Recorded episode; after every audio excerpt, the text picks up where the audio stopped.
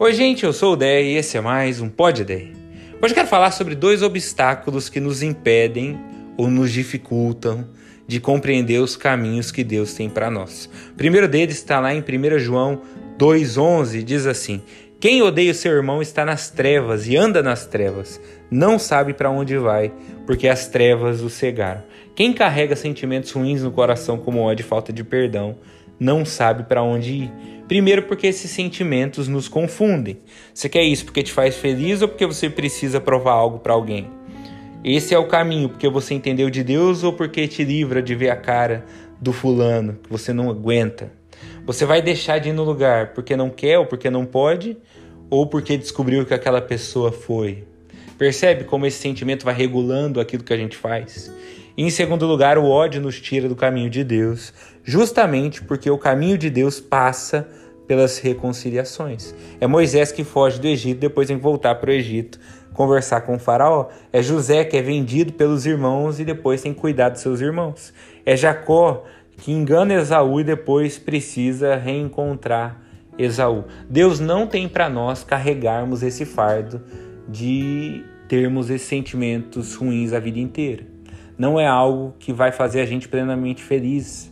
E é por isso que Deus não pode permitir que a gente siga assim. Eu, inclusive, acho que muitas vezes a gente só não segue, a gente ainda não encontrou a próxima porta, o próximo caminho, porque a gente ainda não resolveu certas situações. Um dia eu ouvi um pregador falando algo que me marcou. Ele disse que ele brigou com a esposa e ele ficou arrependido, foi orar, falou: Deus, me perdoa, briguei com ela e ele entendeu o Espírito falar no coração dele. Para mim, vai pedir perdão para mim, vai pedir perdão para ela. Porque às vezes a gente até reconhece que certas coisas não são legais, mas refazer com a pessoa a gente não quer. Então é algo que a gente precisa pensar. E o segundo obstáculo para a gente entender o caminho de Deus muitas vezes é a nossa reação frente ao desânimo. Salmo 143, 3 diz assim: quando meu espírito se desanima, és tu quem conhece o caminho que devo seguir. O salmista, quando desanima, busca mais a Deus ainda. A gente geralmente faz o contrário. Ah, não, tô aqui tentando acertar e deu errado de novo. Que isso, tô perdendo meu tempo. Eu não vou nem mais ler a Bíblia. Não vou nem ouvir pode ideia, vou jogar Free Fire que eu ganho mais. Mas fui longe agora. É assim que a gente vai se boicotando. O segredo do salmista é que ele sabe que Deus é a resposta para o desânimo. É Deus quem sabe o caminho no meio da angústia. É Ele quem pode te tirar do buraco. Eu gosto de pensar num exemplo simples, mas que talvez retrate isso para você. Imagina que eu tenho um problema de imunidade e eu tomo um remédio para imunidade. E eu falo para você, ó, tô parando de tomar aquele remédio. Você fala, ô louco daí, por quê?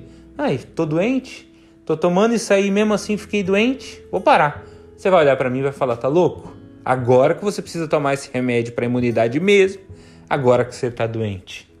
Estou dizendo isso porque agora que você está desanimado é que você precisa de Deus mesmo, mais do que nunca.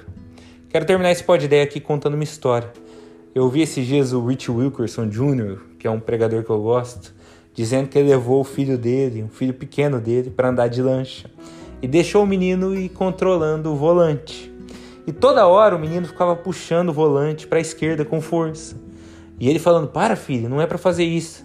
E o filho dele puxando para a esquerda, ele fala: "Filho, deixa o volante reto". Daí o menino começou a pedir velocidade: "Vai mais rápido, pai". Gritar para ele mais rápido. Ele respondeu para o filho dele: "Eu só vou dar velocidade, eu só vou ir mais rápido quando você aprender a controlar a direção do jeito certo, quando você estiver no caminho que deve estar". Percebeu a lição aí? Do porquê que ele contou essa história? Porque Deus só pode aumentar a nossa velocidade, avançar a nossa vida, prosperar diversos sonhos quando a gente aprender as lições sobre direção. E essa é a minha oração por mim hoje, a minha oração por você hoje. Que Deus nos ensine a permanecer onde Ele nos quer e a buscarmos a Ele assim com todo o coração porque a gente quer estar onde Ele tem para nós. Então, que Deus nos abençoe muito. Tchau, tchau.